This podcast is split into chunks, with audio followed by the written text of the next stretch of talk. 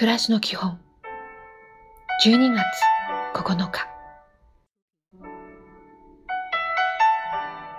おはよう。辛かったら一人で抱え込まないことです。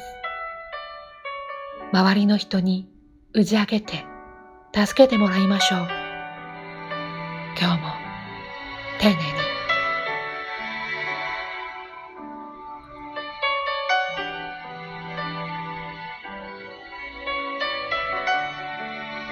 こんにちは。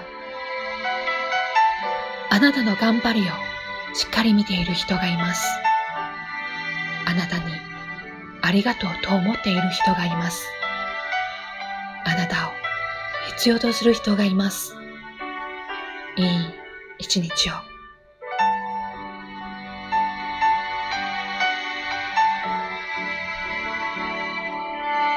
おやすみなさい。